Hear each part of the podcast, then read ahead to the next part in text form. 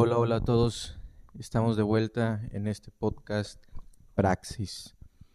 Y bueno, antes de, dar comienzo al tema que nos corresponde el día de hoy, eh, quisiera que de alguna forma reflexionáramos bien brevemente en lo que se dijo en el podcast anterior, en el episodio anterior, donde hablamos claramente acerca de seguir a Jesús. Hablamos de cómo Esteban eh, estuvo dispuesto a sembrar la semilla en, el apóstol Pablo y que fue esa semilla la que después dio fruto en el corazón del apóstol, convirtiéndolo en el primer misionero, eh, digamos, para compartir el Evangelio a aquellos que no eran judíos.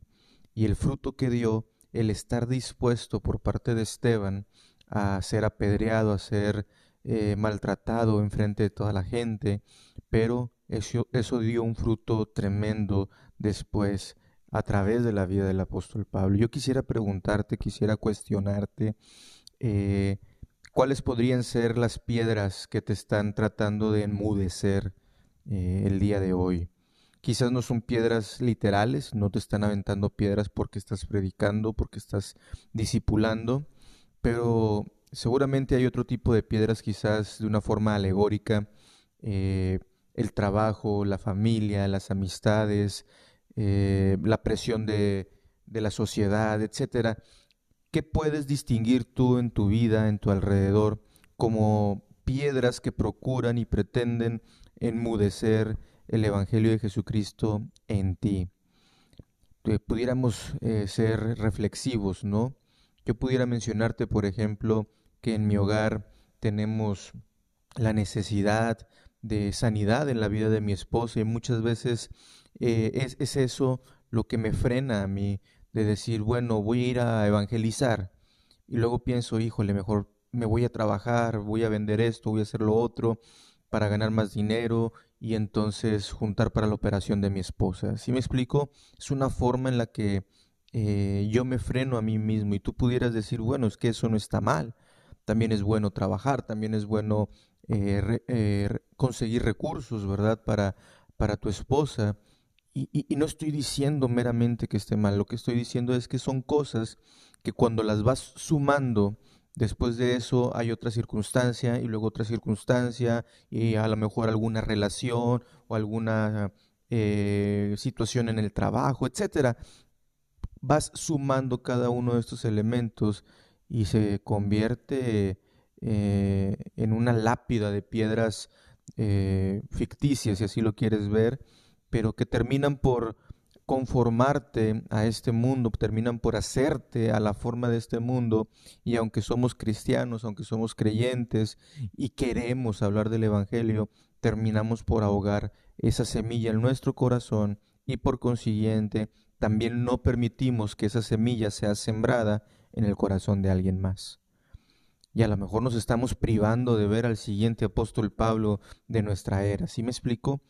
Que a lo mejor somos nosotros los que estamos eh, limitando el, fluir, ¿no? El mover de, Dios. No estoy diciendo que Dios se limite por nosotros, pues Él, eh, él es soberano y Él, eh, si no hablamos nosotros, las piedras hablarán. De eso estoy convencido. Pero qué triste que Dios quiere usarnos. Dios quiere usar a Juan Manuel, en mi caso, pero Juan Manuel está haciendo caso de las piedras, Juan Manuel está siendo ahogado por, por esas piedras. Muy bien, eh, ya le dedicamos cuatro minutos a, esta reflexión. Yo te invito a que lo hagas tú mismo este, y pienses en ello, ¿de acuerdo? Hoy vamos a pasar a hablar de otro personaje. ¿Recuerdas a aquel lugar que se le conoce como el aposento alto? Si, si lo recuerdas, ese lugar que nos narra el apóstol Juan, donde estaban reunidos a puerta cerrada los discípulos después de la muerte de Jesucristo, pues eh, todavía no les llegaba a ellos la noticia de que había resucitado. Ese lugar donde moraban Juan, Andrés, Felipe, Tomás, Bartolomé, Mateo, Jacobo, Simón, Judas, etcétera. Lugar donde, por cierto, sucedió aquel accidente del joven Eutico si lo recuerdas, narrado hoy en Hechos, quien se quedó dormido en el tercer piso en la ventana porque Pablo no dejaba de hablar, se queda dormido y cae desde el tercer piso. Pero no se preocupen, si no han leído la historia, eh, el joven cayó, pero no murió. Eso es una buena noticia. Este, bueno, es, en este lugar eh, donde se podían escuchar las voces de los apóstoles cuando escucharon la noticia de que Cristo había resucitado. Yo me imagino un lugar así medio secreto, un lugar este, de, donde no querían salir los apóstoles, puesto que ellos eran los seguidores de aquella persona que había levantado a todo el pueblo en contra de la sociedad, y, ellos mismos tenían, tenían temor, pero les había llegado la noticia de, de que Cristo había resucitado, este, y, yo puedo escuchar o imaginar quizás eh, cómo se decían los unos a los otros, oye, viste, es Jesús, vino a visitarnos, vino a vernos, vino a estar con nosotros. Pero en medio de todo eso faltaba uno de los apóstoles, uno de los discípulos, que también era natural de Galilea y pescador como otros de sus compañeros, de sus consiervos. Es este personaje del que queremos hablar el día de hoy no estaba presente cuando fue la primera visita del Salvador a, sus discípulos. Y cuando este brother, este varón llegó a, este lugar, eh, pues todos le dicen, oye, Tomás, ¿te acuerdas de Tomás? Que por cierto, Tomás es un sobrenombre eh, que traducido es gemelo, eh, igual que Dídimo. De hecho, en las escrituras se le pone como Tomás, conocido como Dídimo, conocido como el gemelo que realmente no es su nombre, Tomás, no es su nombre el gemelo, solamente así se le apodaba. Pero bueno, eso es un dato extra. Este, y le dicen, oye Tomás, fíjate que vino Cristo. Fíjate que estuvo aquí entre nosotros. Hemos visto a Jesús. ¿Te imaginas la cara de Tomás? ¿De qué? ¿Qué está pasando? O sea, ¿por qué no estuve yo? No les creo. No les creo que Jesús haya venido. No, no, no, puedo creer lo que Él haya estado presente y yo no. Además, eh, hemos estado desvelados por todo lo que ha sucedido. Eh, hace un par de días lo crucificaron a nuestro Señor. Eh, estamos cansados y seguramente ustedes vieron, no sé, a un fantasma. Y me imagino a los apóstoles diciéndole, no, no, no, sino que nosotros le vimos, vimos sus heridas, vimos las perforaciones en sus manos, en sus pies, en su costado. Y, me imagino a Tomás así medio dubitativo, eh, cuestionando, ¿verdad? Bueno, si, si, es cierto esto, eh, ustedes tocaron eso, tocaron esos huecos.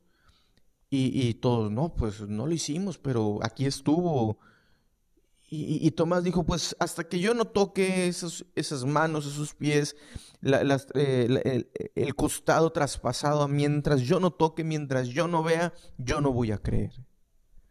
Y yo me imagino que se ha de haber hecho por ahí un silencio sepulcral, ¿no? De que, Chihuahua, Tomás, es que si hubieras estado, si hubieras estado presente. Ahora, pudiéramos pensar mal, ¿no? De, de Tomás, o sea, qué necesidad tenían sus eh, compañeros, los discípulos de Jesús, de mentirle? Pues ninguna. Sin embargo, Tomás dudó, o sea, Tomás, Tomás tenía su carácter, de hecho se, se piensa que era de un carácter muy similar al, de Pablo. Eh, si, si tú lees los evangelios puedes notar que cuando mandan traer a Jesús porque Lázaro había muerto, eh, había cierto temor en regresar porque días antes habían querido apedrearlos a él y a Jesús, eh, bueno, a ellos y a Jesús, y regresar significaba, oye, vamos, vamos de vuelta para donde nos querían matar. Y, y, uno de los que pronuncia su voz en ese lugar es Tomás y dice, vayamos con él y muramos con él. O sea, él estaba dispuesto a, morir con Cristo este, y, tenía este carácter eh, fuerte Tomás también en cuanto a su fe. Y ahorita que está con sus compañeros que acababan de ver a, Jesucristo resucitado, e, él, él, no se fue con la primera impresión, él quería ver, él quería tocar. Y poco tiempo después, quizás una semana después, Jesús se les vuelve a aparecer y, y se le presenta a Tomás. Y Tomás está viendo al maestro, imagínate esa escena tremenda Hace unos días, eh, unos 10, 14 días antes, acababas de ver a tu Salvador en la cruz, eh, todos habían, lo habían abandonado, incluido tú, pero de repente se te aparece a ti Jesucristo y te dice, tócale, pálpale, siéntelo, soy yo, Tomás, aquí estoy, mete tus manos en mi costado. ¿Y cuál fue la reacción de Tomás? Solamente le quedó vocabulario para decir, Señor mío y Dios mío. ¿Qué, puedes decir ante esa circunstancia? ¿Qué puedes decir ante un Cristo, o más bien el Cristo resucitado que venció la muerte, que estuvo más de 40 horas en los sepulcros predicándole a los espíritus encarcelados y, que venció eh, el pecado y venció todo aquello que nos condenaba y se te presenta exclusivamente a ti y te dice, porque tienes dudas, tócale. No seas incrédulo, sino cree. No te queda otra respuesta más que decir, sí, mi Señor y mi Dios. Y bueno, eh, se trata este, este podcast de narrar lo que estos personajes hicieron, no solamente lo que conocieron, lo que tocaron, lo que vieron. Como decían los apóstoles, eh, sobre todo el apóstol Juan decía, lo que hemos visto, lo que hemos tocado, e, e, eso es de lo que les hablamos. Entonces, yo, yo quiero que reflexionemos un poco en lo que hizo Tomás después de esta escena. Es muy, es muy padre hablar de lo que ellos sabían, pues habían pasado mucho tiempo con el Maestro, pero el resultado, el fruto de ese convivir con Jesucristo es lo que más me interesa en este podcast. Según la tradición, se cree que Tomás fue el apóstol enviado a la India y a, África, y, fue él quien evangelizó aquella, aquella zona y que logró frutos frutos tremendos en, en, la India. Se cree que cerca del año 50 al 70 después de Cristo fue un lugar llamado Calamina en la India, donde la gente adoraba a una imagen del sol. Y, y se narran algunos libros que en el poder de Dios Tomás destruyó la imagen, esta imagen del sol, y puso fin a la idolatría del todo, de todo el pueblo de Calamina. Los sacerdotes del dios Sol se enfurecieron y lo acusaron ante el rey, quien lo sentenció a ser torturado con planchas de metal al rojo vivo y luego fue echado en un horno ardiente. Ante el asombro de todos, narra uno de los escritores, el fuego no le hizo daño a Tomás. Estaba vivo en medio del fuego. Cuando los sacerdotes de, de este dios Sol eh, observaron esto, comenzaron a lanzarle jabalinas y lanzas dentro del horno ardiente. Una de las lanzas cuenta la historia que atravesó su costado y cayó muerto. Me gusta cómo cierra eh, este escritor en el libro de La voz de los mártires de locos por Jesús. Dice, los verdaderos seguidores de Dios conocen a Jesús, aun cuando no lo hayan visto con sus propios ojos. Si han sentido su poder su amor y gozo en su vida, Cristo es la palabra viva y es tan real para ellos que nunca la negarían, no importa cuál sea el costo. Esto es lo que produjo en, en Tomás el haber visto al Cristo resucitado el, no poner en balanza si vale la pena o no ir a la India, un lugar donde no conozco, un lugar que no hablan mi idioma, donde voy a ser expuesto, no me importa, yo tengo que hablar de quién es vida y que me tocó tocar su costado por el cual yo mismo fui salvo. Yo tengo que hablar de eso. Esa es la fe práctica a la que yo te quiero llevar el día de hoy. ¿Qué estamos haciendo? ¿O, qué nos está atemorizando, qué nos está frenando de llevar el Evangelio a otros lugares? Y con otros lugares no me refiero precisamente a la India, el África, eh, donde sea. Me refiero tu vecino, tu trabajo, eh, la tiendita de la esquina, etcétera. A veces queremos ir a, hasta el fin del mundo y no somos capaces de ir con el vecino a hablar del Evangelio. Muy bien, y así como en el podcast anterior hablamos eh, tanto del personaje, eh, también hablamos de eh, una reflexión bíblica de lo que es seguir a Jesús. Y prosiguiendo con esto, quisiera comenzar con un pensamiento de Aristóteles, que dice, todos los hombres tienen naturalmente el deseo de saber. Eso tú lo puedes encontrar en, en el libro de Metafísica, en el capítulo 1 de Aristóteles. Pero yo podría escuchar, por ejemplo, al rey Salomón replicarle a Aristóteles, sí, todos tenemos naturalmente el deseo de saber, pero ¿de qué aprovecha tal conocimiento, tal saber, si no hay temor de Dios? ¿Te imaginas un diálogo entre Aristóteles y Salomón? Sería impresionante, ¿no? Y luego dice eh, el rey Salomón en su libro Los Proverbios, pues el principio de la sabiduría es el temor de Jehová. La tendencia del conocimiento y del saber eh, es que nos eh, eh, tiende a, alejarnos de quien realmente es la fuente del saber, que es Dios mismo. Y por ende, tender a la muerte. Es decir, si tú, si tu tendencia al ir conociendo y sabiendo cada vez más es hacerlo alejado de Dios, estás inclinándote hacia no solamente alejarte de Dios, sino por cuanto Dios es vida, y te alejas de la vida, entonces tiendes a la muerte. El apóstol Pablo lo escribió en su segunda carta a los Corintios diciendo, la letra mata, pero el espíritu vivifica. El que verdaderamente sabe y se conoce a sí mismo es aquel que ha llegado a comprender que no ha de tener más alto concepto de sí mismo, que no se cree mejor de lo que realmente es, eh, eh, la, persona que realmente se conoce y sabe de sí misma es realista al eh, autoevaluarse, pues lo hace según la medida de fe que Dios le ha dado. Sí, déjame resaltar esta frase, según la medida que Dios le ha dado. Dios nos ha dado una medida de fe. La semana pasada escuchamos que seguir a Jesús es vida, no seguirlo es muerte. Seguir a Cristo no es disputar con otros, sino amarlos.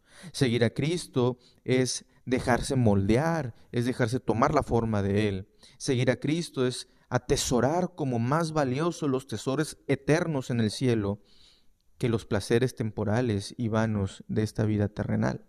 Todo eso lo vimos la semana pasada. Sin embargo, este seguir a Cristo ha de hacerse no a nuestra manera, no de acuerdo a lo que yo creo, lo que yo pienso, lo que yo digo. Seguir el camino de Jesucristo no es algo que yo determino, sino algo que precisamente sigo, obedezco, aprecio.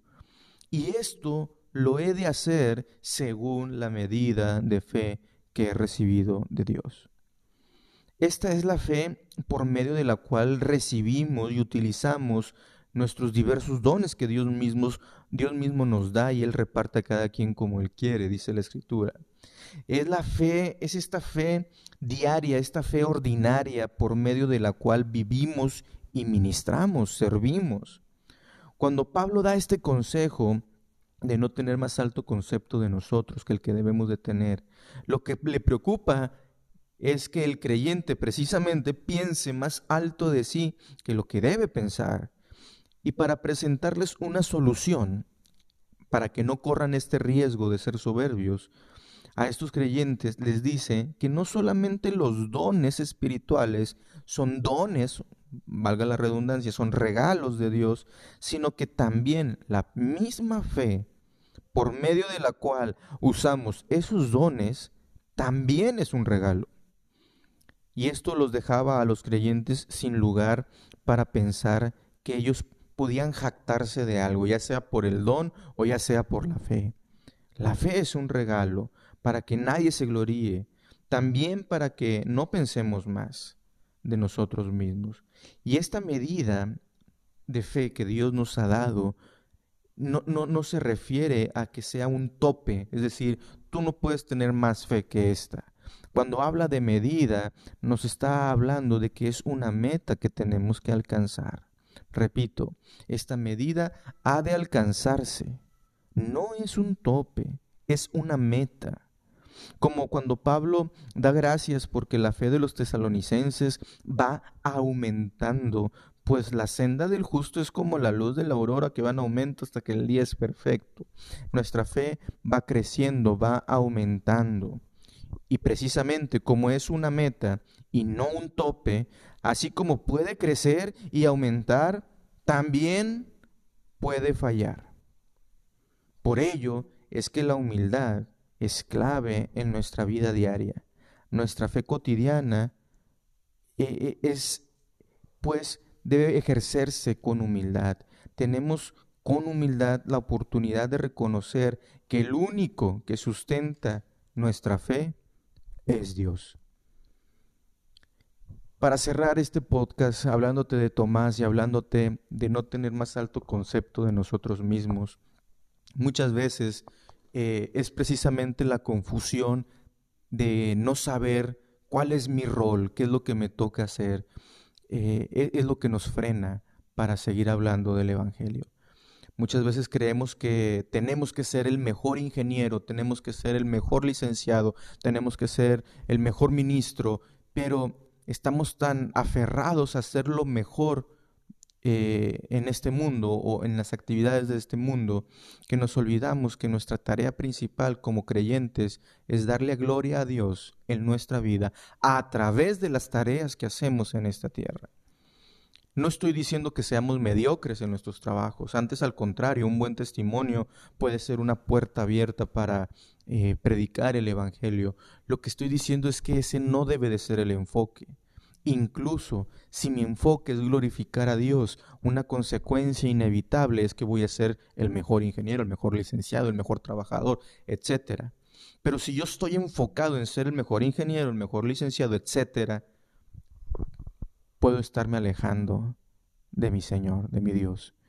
Entonces, si te enfocas en lo terrenal y tu vista está debajo, está en todo lo que está debajo del sol, en lo que se vive en esta tierra y te alejas de tu Señor, el costo puede ser altísimo para tu vida.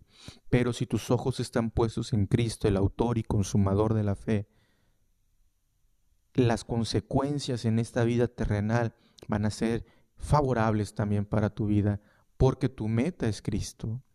Repito, no, no, no estoy alentando a, que seamos mediocres, a que no nos esforcemos, pues al cabo que lo mejor es ser un hijo de Dios. No, sí, pero el que quiere ser un mejor hijo de Dios, la consecuencia inevitable es que, como Daniel y sus amigos en, la escritura, eh, fueron considerados diez veces mejor que todos los demás sabios. ¿Pero por qué? Porque ellos estaban seguros de quién era su Señor y que ellos no iban a sacrificar su fe ni su adoración por nada del mundo.